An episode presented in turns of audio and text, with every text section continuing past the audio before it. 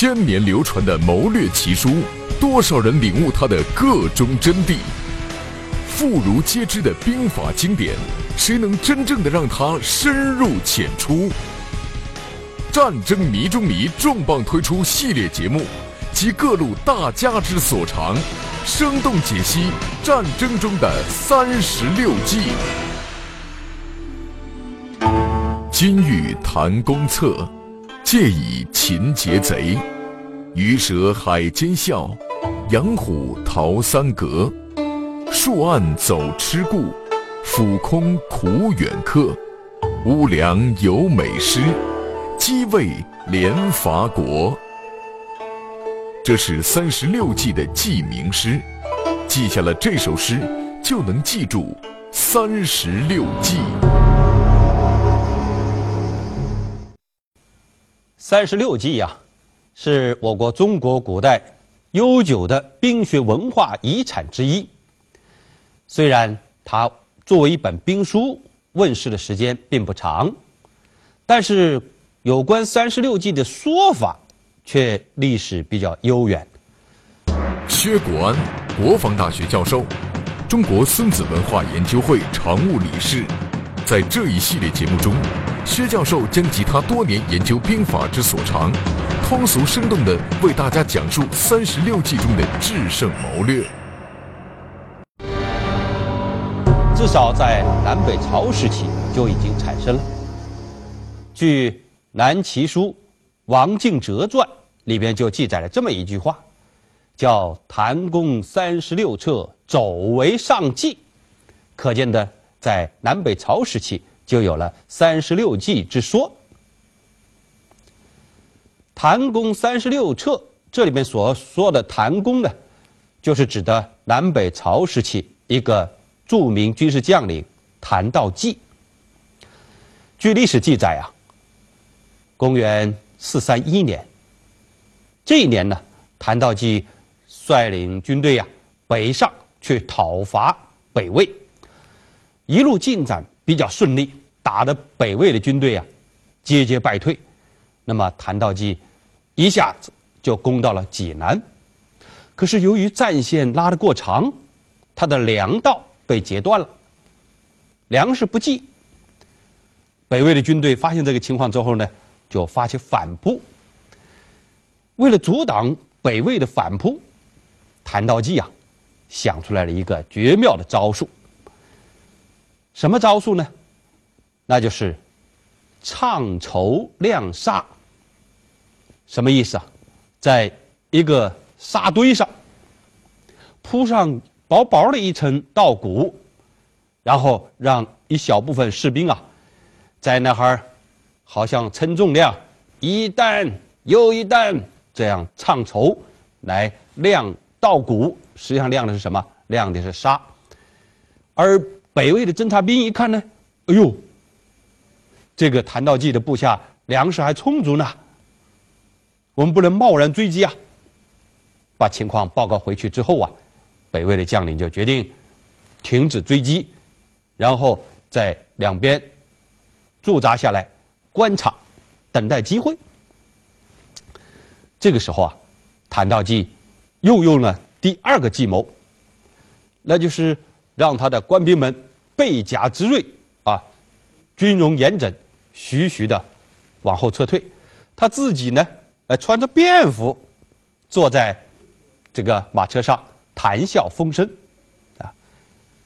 这个时候，侦察兵，北魏的侦察兵一看，这是怎么回事儿？一边是将士们军容严整，啊，缓缓而退；一边呢是谭道济在那谈笑风生，就估计啊，可能他们这是诱我深入，在某个地方有伏击。哎，北魏的军队就不敢前进。实际上呢，谭道济这是保持表面啊一种进攻的态势，实际上他在那儿缓步的撤退了，就趁着北魏的军队不敢前进之机呢，安然的撤回了他们的首都建康，也就是今天的南京。那么用三十六计来分析的话呢？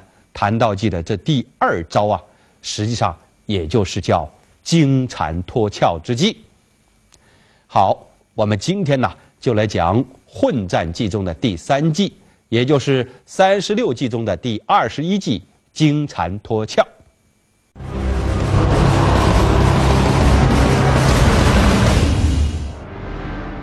金蝉脱壳是三十六计中的第二十一计。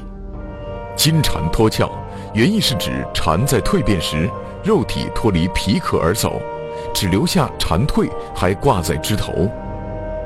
最早出自元代大戏剧家关汉卿的《谢天香》第二折，便使尽些伎俩，千愁断我肚肠，觅不得个金蝉脱壳这一个谎。金蝉脱壳也是一个应用很广的成语典故，例如清代大文学家曹雪芹的《红楼梦》第二十七回，就有宝钗说：“如今便赶着躲了，料也躲不及。”少不得要使个金蝉脱壳的法子。此计用在军事上，主要是指通过伪装巧妙摆脱敌人、撤退或转移，以实现我方战略目标的谋略。存其形，玩其势，有不疑，敌不动，训而止鼓。这是金蝉脱壳之计的原文。接下来呀。我们就深入分析一下原文的具体意思。先看前半句，“存其形，完其事”，它的意思是保存阵地已有的战斗队形，并进一步完善继续战斗的各种姿态、姿势。再看后半句，“炫而止蛊”，这句话呢，出自于《易经》的蛊卦。巽，它是八卦之一，代表风和柔。蛊是顺势而为的意思。整个这一句话合起来，就是强调我们在表面上要保持作战队形、战场布势的那种形状，啊，使友军没有怀疑，敌军不敢行动，而我呢？实际上，在暗中，主力实施转移了。根据这个意思呢，我概括金蝉脱壳之计至少有三大特征。一个特征呢，就是造假；第二个特征呢，那就是获敌；第三个特征，那就是脱身。那么，古今战争史上有哪些经典的战争战例？在展开过程中，符合金蝉脱壳这三大特征呢？接下来我们就具体分析一下经典的战争战例。一九四三年初，日军在南太平洋，呃的瓜岛上的撤军，就是一个典型的金蝉脱壳的战例。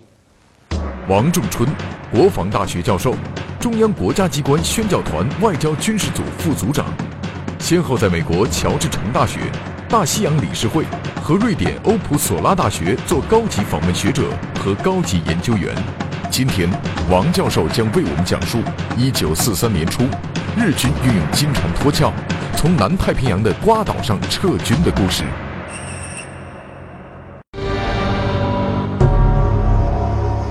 瓜岛全称是瓜达尔卡纳尔岛，位于南太平洋所罗门群岛的东南端，岛长145公里。宽约四十公里，面积六千五百平方公里。一九四二年六月，日军在中途岛海战中惨败，为扭转战局，重新获得战略主动，日军于当年八月在瓜岛修建了军用机场，企图扩大其在南太平洋航空支援作战区域，并以此威逼美军实施反攻的重要基地澳大利亚。当美军发现日军在瓜岛建设机场之后，就将夺取瓜岛作为在南太平洋实施战略反攻的第一步。为此呢，美军于八月七号登岛上路，一举夺占了岛上的机场、电站和仓库等重要设施。随后，美军和日军呢分别多次增兵上岛。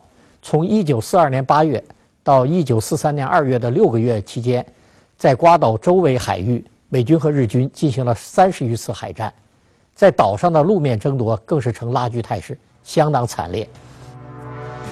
从一九四二年十二月中旬开始，美军完全控制了瓜岛海域的制海制空权。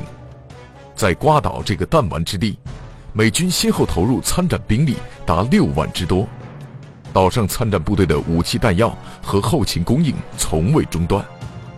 岛上参战部队还进行了换防，而日军的海上运输几乎断绝。岛上三万多日军不但武器弹药严重不足。而且口粮也难以维持，日军只能以树皮、野草充饥，疟疾、痢疾等疾病流行，疾病死亡人数大增。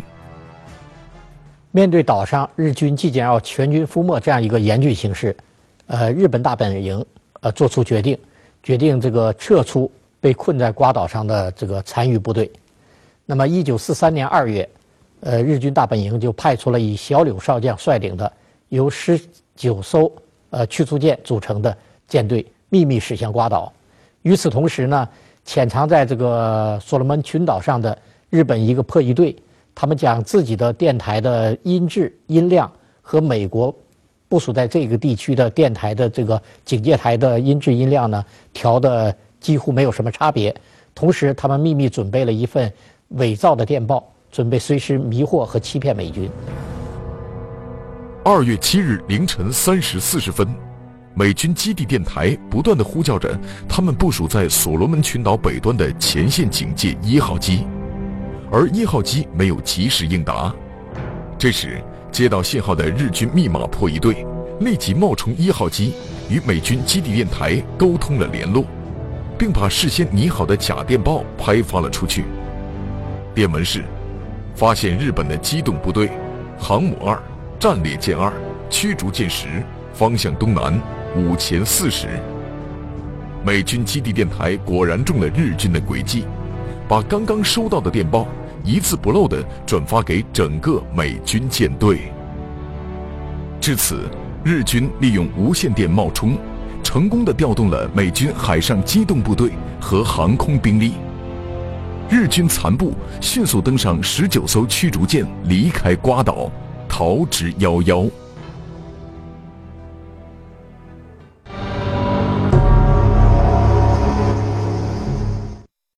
看完了上一个战例啊，现在我们就可以把其中的一些个主要内容和主要过程，和金蝉脱壳之际的三大特征做个对应的分析，这样有便于我们观众们进一步了解金蝉脱壳之际的深层内涵。首先，第一个特点呢，那就是造假。日军的密码破译队呀，把自己电台的音质音量调整的和美军的警戒电台的音质音量同一个频道，一模一样，达到了以假乱真的程度。第二个特点呢，那就是货敌。日军的密码破译队。假冒美军一号机所发出的这些个假军情，使得美军最高司令部误以为啊，所罗门群岛东南部发现了日军，所以将围困瓜岛的美军呢，大量的就调走了。紧接着就来了第三个特征，那就是脱身。趁着美军主力调离瓜岛之机啊，日军剩余部队跳出了包围圈。安然逃脱。好，除了日军在瓜岛利用金蝉脱壳之计，这个逃出美军的包围这个战例之外，战争史上还有哪些个经典的战争战例也具有金蝉脱壳这三大特征呢？我们接着往下看。在中原大战前夕，阎锡山。就是采用了金蝉脱壳之计，在郑州逃脱了蒋介石的诱捕，并由此引发了震惊中外的中原大战。张明金，军事科学院研究员，军事科学院军事历史杂志总编，军事专家。今天，张教授将为我们讲述阎锡山运用金蝉脱壳保全自己的故事。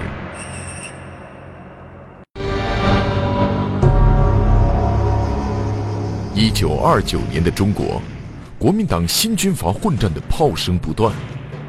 为了反对蒋介石的独裁统治，冯玉祥、李宗仁、张发奎、唐生智、石友三等部先后发动了反蒋战争，然而却都一个一个的被蒋介石打败了。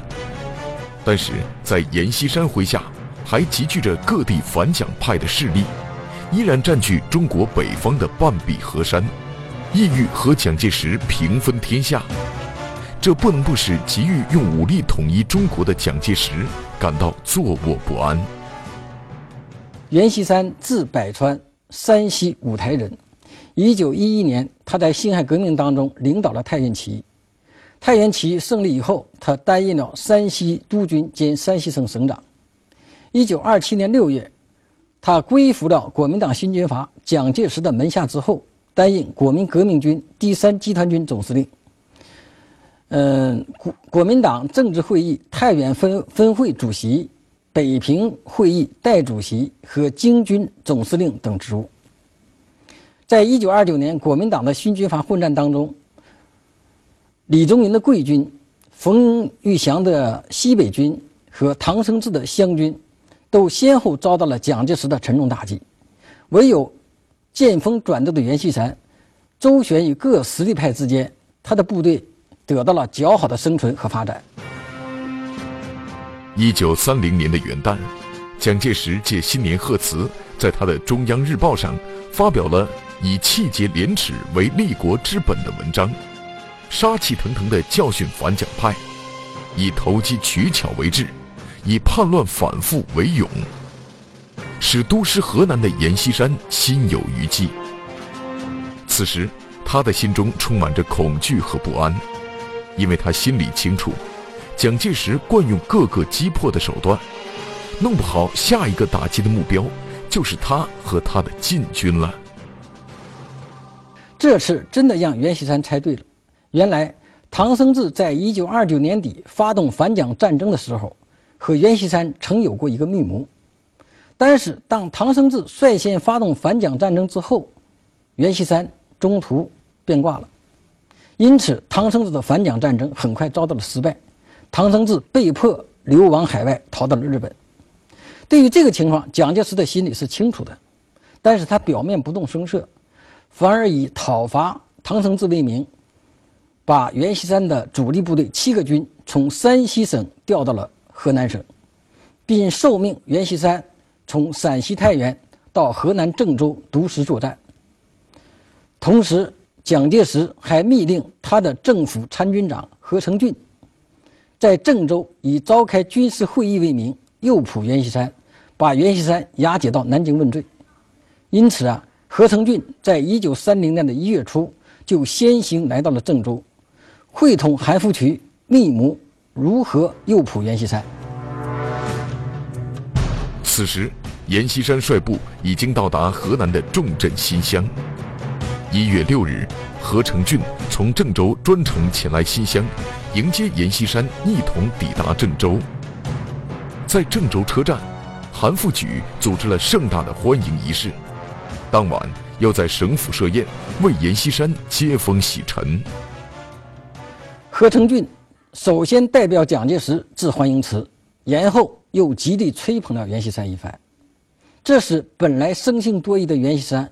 感到了这次欢迎会非比寻常，所以会后啊，他就秘密地找到了安插在河南省电信局的参赞，叫张向谦这么一个人，嘱咐他说：“你一定要密切注意蒋介石和何成俊、韩复榘之间的电信往来。”结果在十三日的中午，这个张向谦得到了一个消息，就是蒋介石给何成俊的一封密电。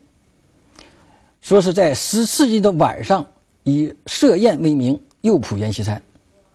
当张向谦把这个消息告诉了阎锡山之后，阎锡山当即采用了金蝉脱壳之计，以身体不好为名谢绝了一切来客，并把自己的专车放在了他的官府门前，暗示着他有病在身，没有脱离原府，没有远行。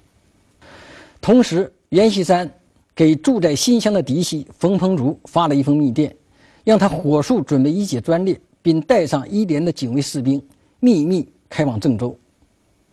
同时呢，他又调动部队，开赴到郑州以北的黄河岸边，控制了黄河大铁桥和有关渡口，随时准备阻击韩复渠的部队对他的追击。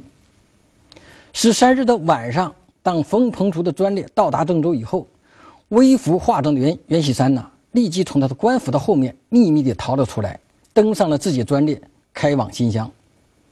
十四号的早晨，袁锡山在新乡。给何成俊和韩复榘发了一封电报，电报的意思就是说，太原现在人心浮动，他的部队不稳，他要回到太原坐镇指挥，因此啊，没有跟你们告别，还希望你们谅解等等。当何成俊韩和韩复榘接到这封电报的时候呢，其实正在密商如何在当天晚上设宴诱捕袁锡山。接到这个电报以后，才知道袁锡山采用了金蝉脱壳之计，从他们的眼皮子底下。已经逃出了郑州。阎锡山这次赴郑州参加军事会议，本意是想趁机扩大反蒋势力范围，结果却是落入了蒋介石的罗网。而蒋介石也因为阎锡山的金蝉脱壳，没能捉住已经落网的大鱼，结果是双方都落了空。但郑州事件使蒋阎双方的矛盾越发加深。并促使阎锡山下定了反蒋的决心。一月十六日，阎锡山回到太原后，公开发难，声明反蒋，并由此拉开了中原大战的序幕。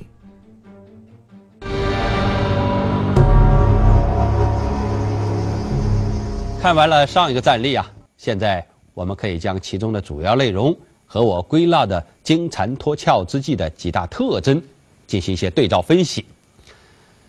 首先呢，第一个特点是造假。阎锡山以身体不实为名，谢绝了一切来访人员，并将自己的专车停放在官邸大门之外，特别邀请一些医生往往来来。第二个特点，霍敌，给韩复榘和何成俊造成阎锡山病在府中的印象。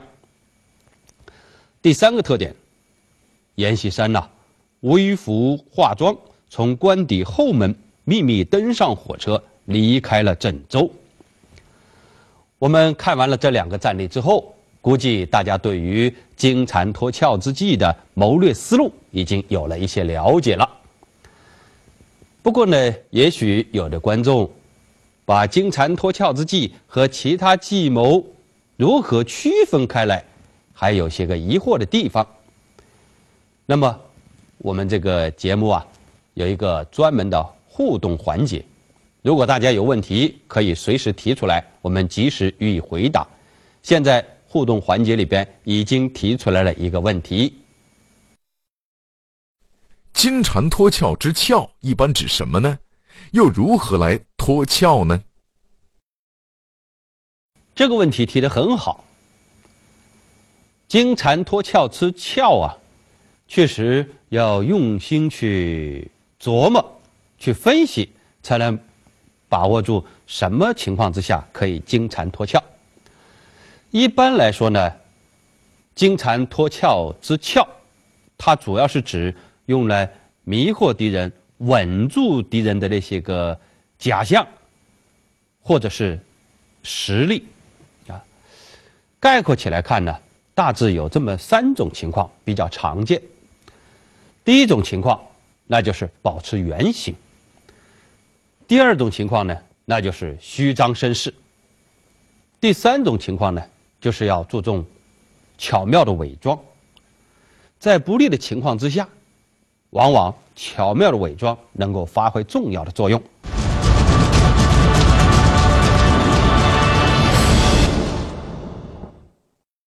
金蝉脱壳之计是一种主动撤退和转移的计谋。纵观人类战争史啊，这一计谋大多数用在那种非常危急的情况之下。在这种情况之下，稍有不慎，就可能陷入敌人的重围，就可能导致全军覆没。所以在这种危急情况之下，运用金蝉脱壳之计呢，我觉得有两个问题至关重要。一个问题就是要善于制造这么一个外壳，啊，金蝉脱壳这个壳，哎，用这个外壳去迷惑、去稳住敌人，这要有艺术，第二个关键问题呢，那就是要把握时机，快速脱身。脱壳过早，那么过早的暴露你的企图和状态，也可能吸引敌人注意，哎，对你予以阻拦。啊，脱壳过晚呢，丧失了最佳的时机啊，恐怕也就逃脱不了了。要把这两者结合起来，才能有效的运用金蝉脱壳之计。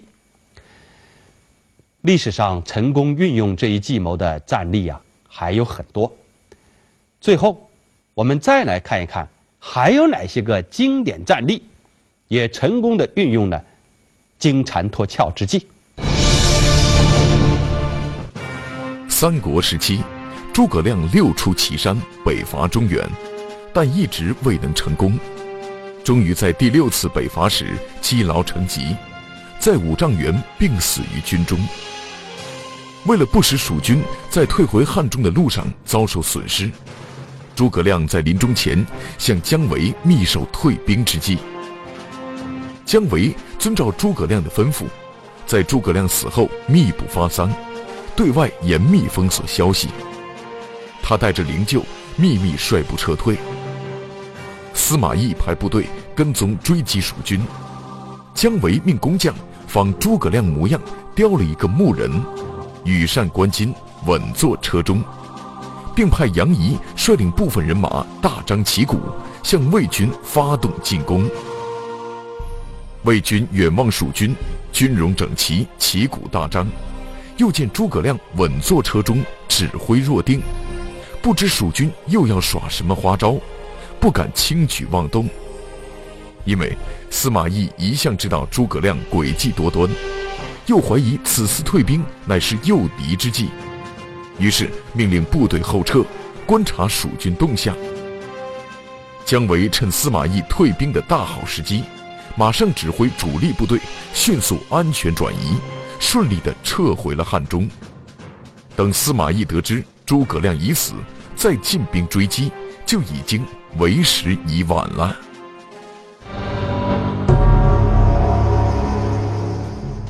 斯巴达克是两千多年前古罗马最大的一次奴隶起义的领袖，他善于谋略，智慧过人，曾经几次运用金蝉，使起义军化险为夷。公元前七十二年，斯巴达克正在背临大海、两侧是悬崖的维苏威山集结起义队伍，罗马帝国指派克劳迪乌斯率官兵前去镇压。克劳迪乌斯扼守住维苏威山的唯一通道，并设下层层障碍，企图将起义军困住。看着维苏威山上遍地生长的野葡萄藤，斯巴达克心生一计，他叫大家用野葡萄藤编成长长的软梯，然后顺着软梯越过悬崖，悄悄迂回到敌人的背后。